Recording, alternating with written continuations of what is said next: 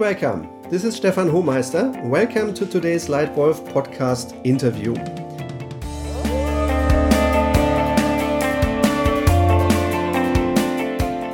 The purpose of this podcast in general is to provide crisp inspiration and valuable food for thought on successful leadership. Because only if you, as a leader, lead yourself, your boss, your organization, and your team well, only then you will enable success and fun. Today, I'm very pleased to welcome a very special guest. It's my great pleasure to welcome Martin à Porta, a very successful leader, multiple successful CEO in large global companies, now board member, executive advisor, transformation, culture, and leadership expert. Welcome, Mr. à Porta. Thank you very much. Pleasure to be here.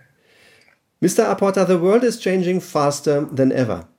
After VUCA, yeah, the volatile, uncertain, complex ambiguity that we've known for years, I somehow feel we are currently experiencing VUCA squared.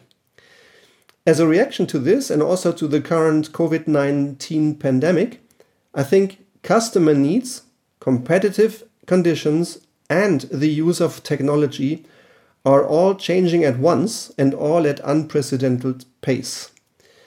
All this makes good leadership and successful change in leadership cultures even more challenging than ever before.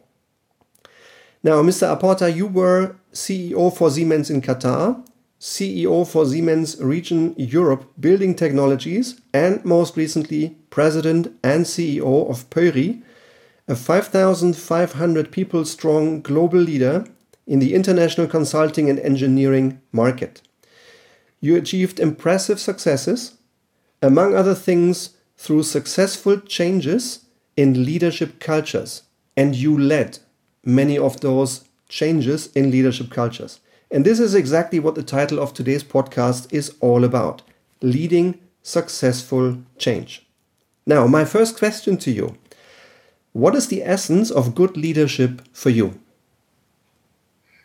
That's a that's a brilliant question. I think uh, first one has to conclude uh, what is the goal, and how can I reach it. And uh, so one could define as uh, good leadership when you're able to implement your vision, your strategy on all levels of your organization, and uh, uh, achieve sustainable results and shape your organization of, uh, of the future. I think the, the ingredients to succeed are uh, business competence and farsight.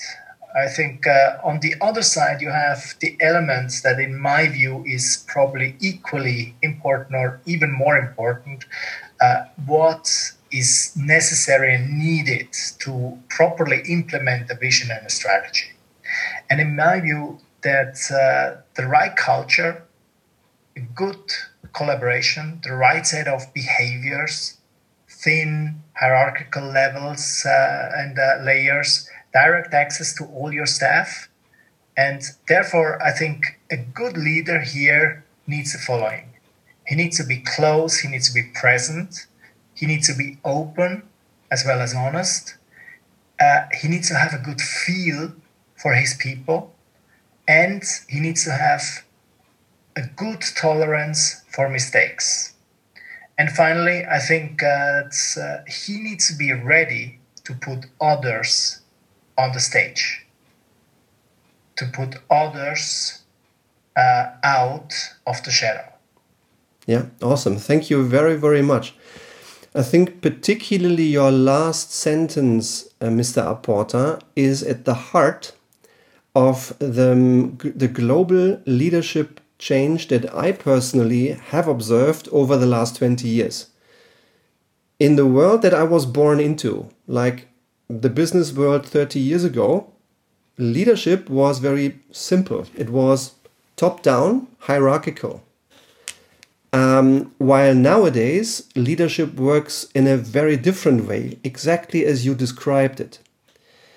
Um, I think it is now much more the leader being a supporter and enabler of helping others to take the right decisions. Yeah? While in, the, in former times, the spotlight needed to be on the leader, now a good leader helps others to be in the spotlight, right? Now, if, if you think about this transformation from vertical to enabled networks, if you think about leadership in that context, Mr. à Porta, what do you think in the future?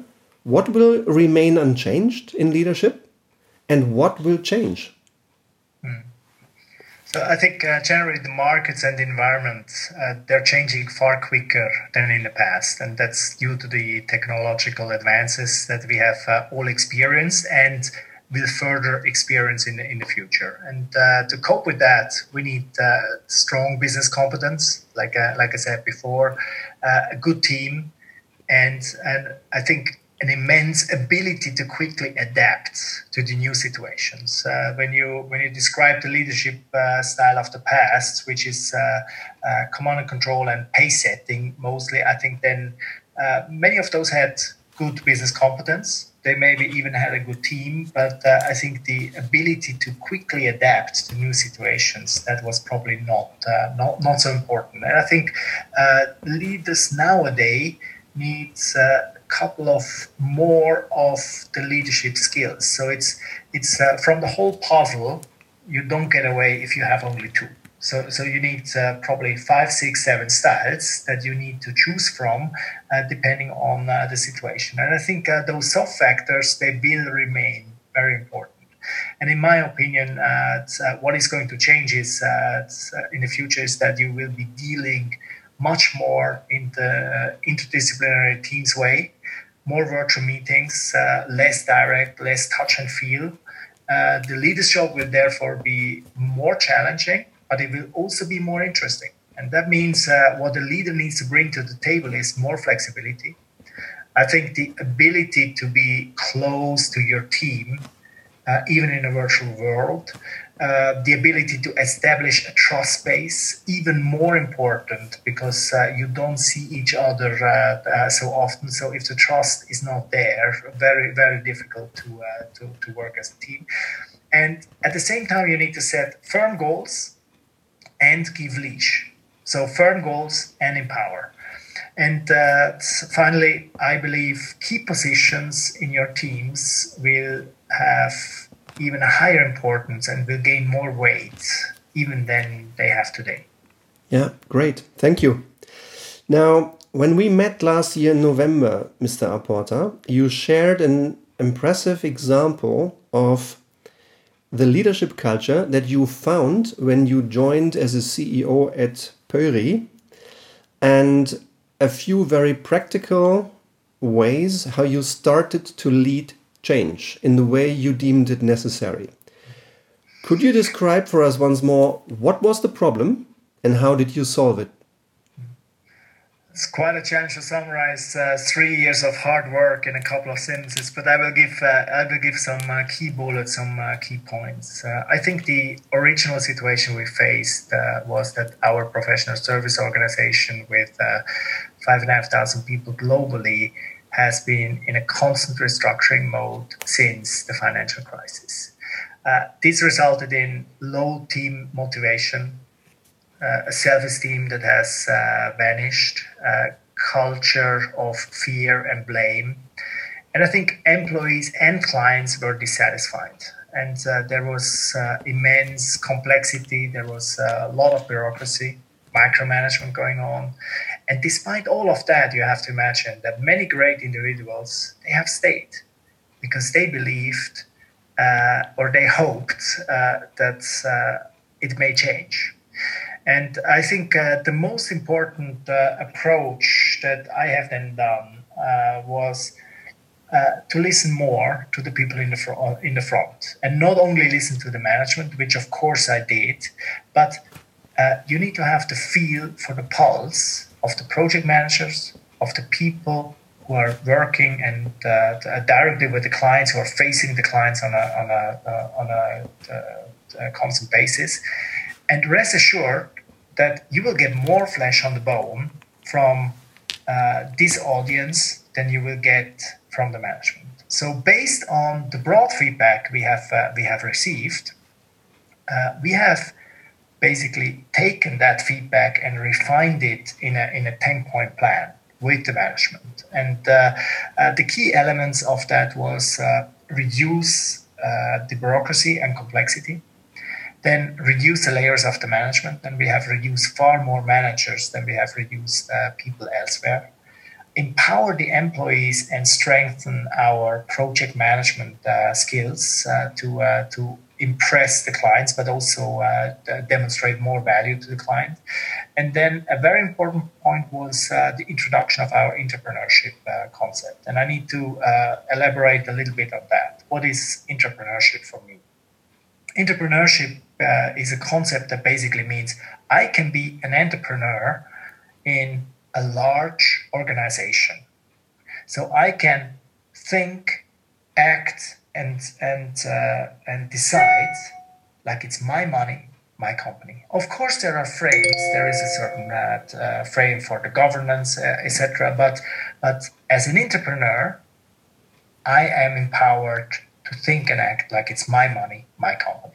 And uh, I think that was that was very very important. And uh, apart from these elements, we have of course uh, done more classic uh, portfolio and turnaround topics, and I have to say, it always sounds very simple after a big turnaround is achieved uh, and and uh, is done, uh, but it is usually simple. But it's a lot of hard work, and you as the leaders, you need you need to demonstrate that you really mean it, you really live it, and that's you know, amongst different topics, we have also run a, a, cost reduction program on costs that we can avoid. Not that we want to uh, to, uh, to uh, reduce further employees, but the costs that we can avoid.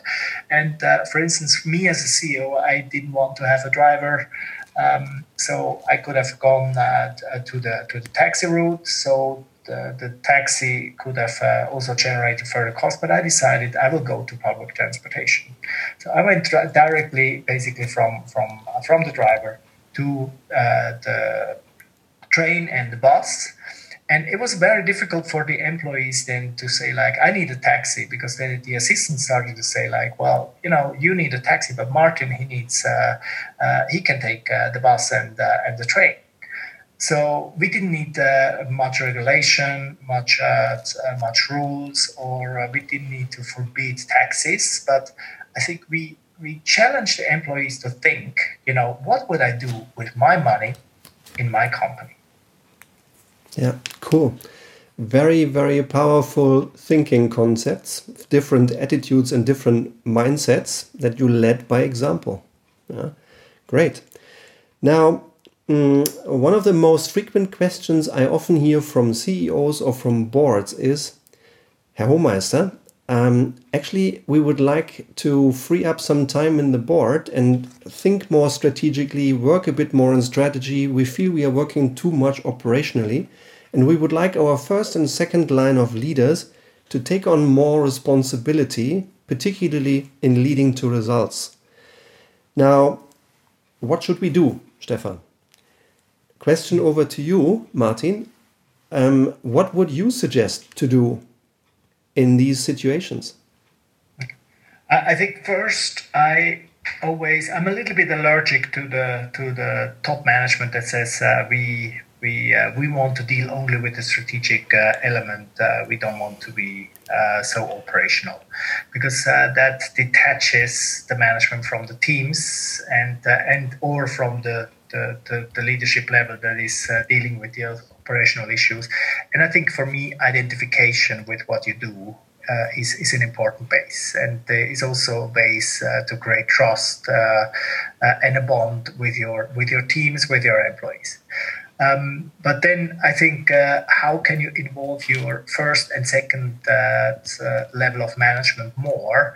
I think uh, it's very important to have a lot of contact with uh, with uh, with with all of them to to have regular communication, but also to see them and and uh, so that you have a chance to see and observe and influence them in a way that you as a leadership team believe that is the right way to manage an organization to manage people. And i think we first did uh, uh, make it very very clear on uh, what are the things we will measure and there are the hard facts like uh, business figures, etc. And uh, also uh, we had the soft factors like uh, employee motivation that we measured uh, twice, at least a year, and then also clarity of the expectations. So clear expectations. we had we knew exactly which teams had high scoring that and which which had low, as well as with the team motivation and we tracked that, we uh, uh, managed it, and we did share the business results plus those uh, motivation results uh, uh, to the whole community. So everyone could see the results of 28 business units, and uh, that was that was of course a great a great thing. In the top 100 management where I had the, the, the the first and the second uh, level management in there. Uh, we, of course, we took a bit more time to discuss these every month, uh, every quarter, and but for the rest of the team, at least it was visible. And it was visible in colors and uh, you know we had the ones who were green the ones who were yellow and the ones who were red. And of course everyone wanted to be green. And we celebrated the champions. We have uh, uh, lifted them up on the stage, and they deserved it. They have done a terrific job, and everyone wants to be there. And I think I think that is the business side of it. And uh, the, the, important element is don't only use the hard facts like the business figures, but uh, include soft facts as well. And I think then for the leaders on the second and the third level, or or, or first and second level, to be to be to be more acting with your sets of behaviors and the behaviors you want to see and with the style you want to see i think you have to create your own leadership development course. And uh, we have done that. We have uh, created one. We have also led. So my myself and my direct management team so we were uh, uh five six and we have done the whole training basically ourselves. We had that one professional from the outside supporting us, but we were able to bring across the way uh, we want to see a culture, the way we want to see behavior, the way we want to see people selling, dealing with clients and, and different situations, how to define a strategy, etc. We have done all of that ourselves. And in order uh, to do that, there was a bit more effort, but we were bonding much more with these levels we were bonding with the people. We could see where the people had questions. We could see where it was clear. And also, we could see what more do we need to give to them so they can become better leaders. Yeah, cool. Thank you very much. Now, um, one important aspect of leadership, I think, is to distinguish when to follow and when to lead. I have never heard anyone complain about too many leaders if at all, I hear complaints about too many followers and not enough leaders. Um, now, you, with your experience, Martin, what would you suggest? How do you turn followers into leaders? I think first it's it's uh, it's it's never good if you complain that you don't have enough leaders because then uh, you need to look in the mirror and uh, ask yourself uh, what have I not done right.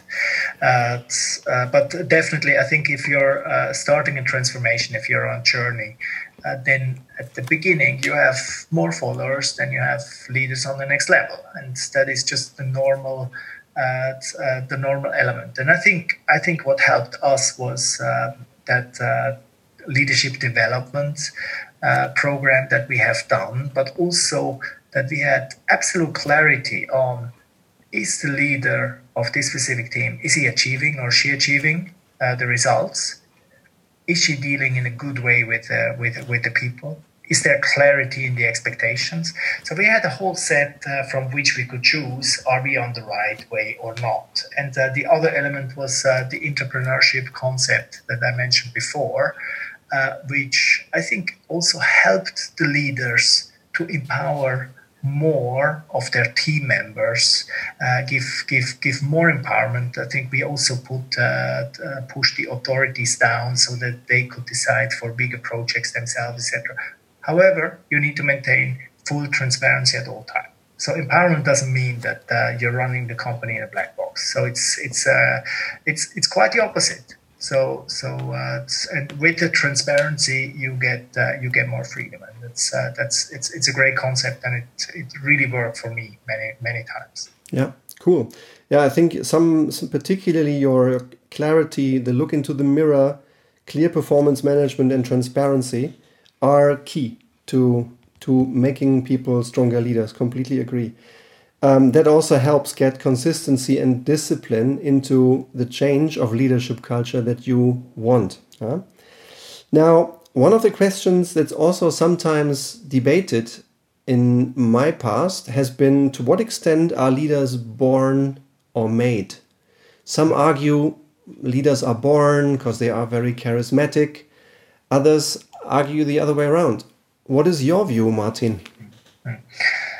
Uh, it's it's not an easy one, but uh, but uh, my view there is uh, I don't think that anyone is born as a as a, as a leader because uh, I think uh, you know you can start very early to pack your personal leadership backpack with the ingredients you need to become a great leader. And that starts early in, in, in, in school in sports when you're very young but then I think uh, the, the, there are quite a lot of challenges when you step into work life. You start to take more responsibility. And first, you're measured only on uh, uh, your, your skills and your immediate business competence and your direct personal output. And that's, that's, very, that's very simple. But then you step up in your career and you're starting to get measured on teams results, etc. Your uh, uh, amount of business competence that you need to bring in because you have uh, you have uh, good good people in your team is is actually reducing step by step, and over time, it is uh, it is then more important that you are making sure you have the best people, you attract the best, and you shape the environment so they can unleash their potential and you make sure that they want to stay with you and your team and that's much more important and much more powerful than constantly being being uh, the, the, the, best and uh, i think in that way no one is born but uh, but you can pack your leadership backpack and uh, put the right ingredients in there to become a better leader every yeah. day.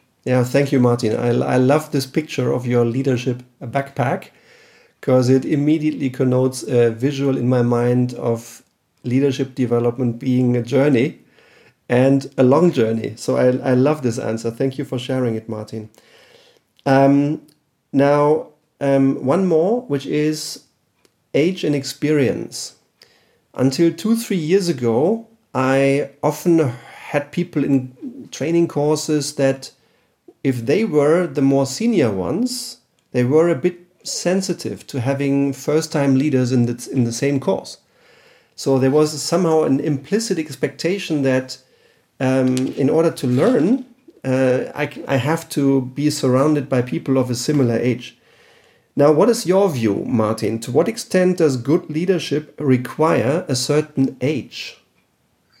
I I, I don't think that it requires a certain age, but uh, I have also to say it it uh, with age you had more possibilities to experience good and bad, and you see what's functioning well and what what not. So so I think if if someone is well equipped at a young age and then is listening and uh, and uh, observing and also uh, learning from the good and bad uh, situations uh, he or she has been through, I think I think then you uh, then you will be a far better better leader. But but I've seen I've seen uh, amazing leaders at a very young age.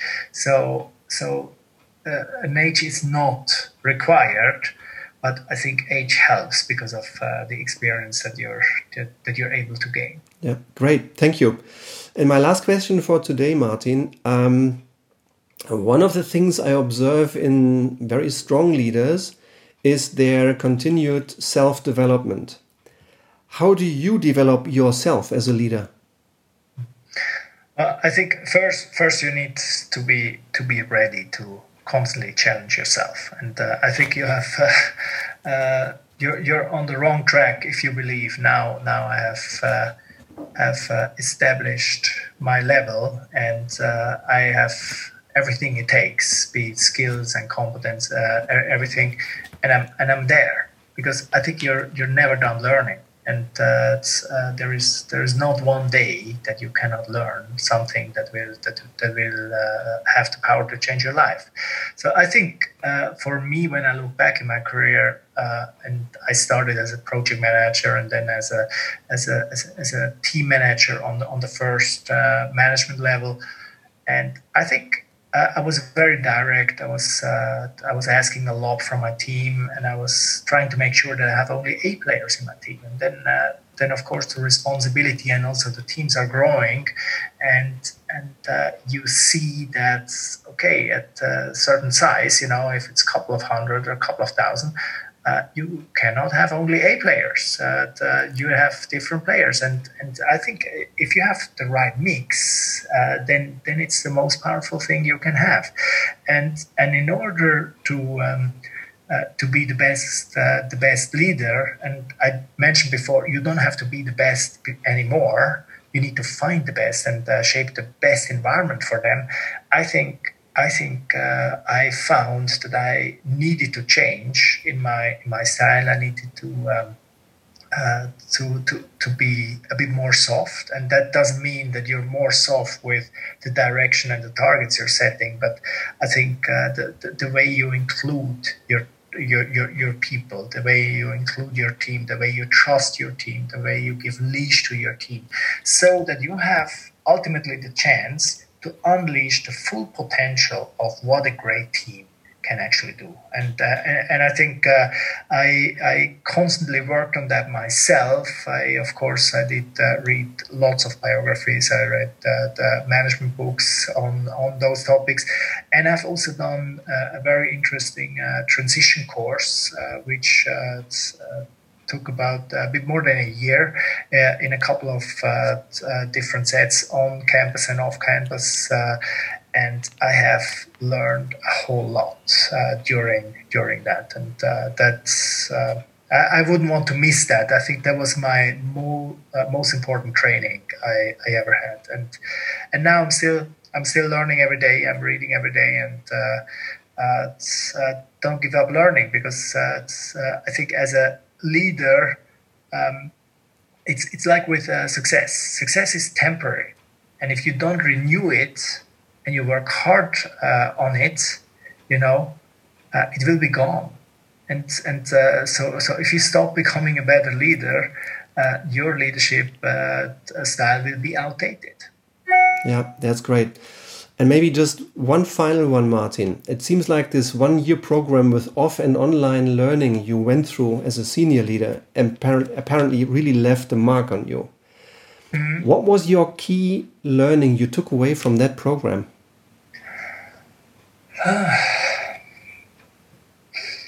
I, I think I think it was not so much a key learning. I think it gave me skills because we, we had uh, sessions there training with actors how you deal with uh, uh, uh, people in difficult situations, um, how you can take different roles, how you can adapt to different styles as uh, as as needed, how you negotiate in the best way. So I think it was uh, was more on, on the soft side that it uh, that it enabled me to have better skills and uh, to cope with these situations, uh, rather than this was the, the, the, the one the one key learning. Maybe the one key learning there was was definitely that that uh, taking different styles in different situations isn't acting. Because because uh, we are also not actors if we if we sit with a with a tough client and with a with an easy client we're acting in a different way.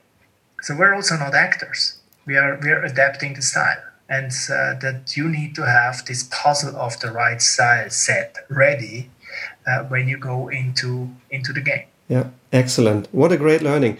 Martin, it was a great pleasure to have you here on the Leitwolf podcast today. Thank you so much for your time and perspective. I think it was really invaluable uh, to listen to your experience about leading successful change. Thank you, Martin. Thank you. Thank you, Stefan. My pleasure. Great. Yeah, and if you are interested, um, you Leitwolf um, member of the Leitwolf community, if there is any question you have on your mind regarding strategy, regarding leadership, helping a team get to better performance, or helping individuals to become the leader they want to become, then please feel free to contact me via all of the channels. And I'd be happy to have a quick first phone call with you to start solving your biggest leadership or strategy challenge on the phone. Thank you very much for today and see you next time. Your Leitwolf Stefan.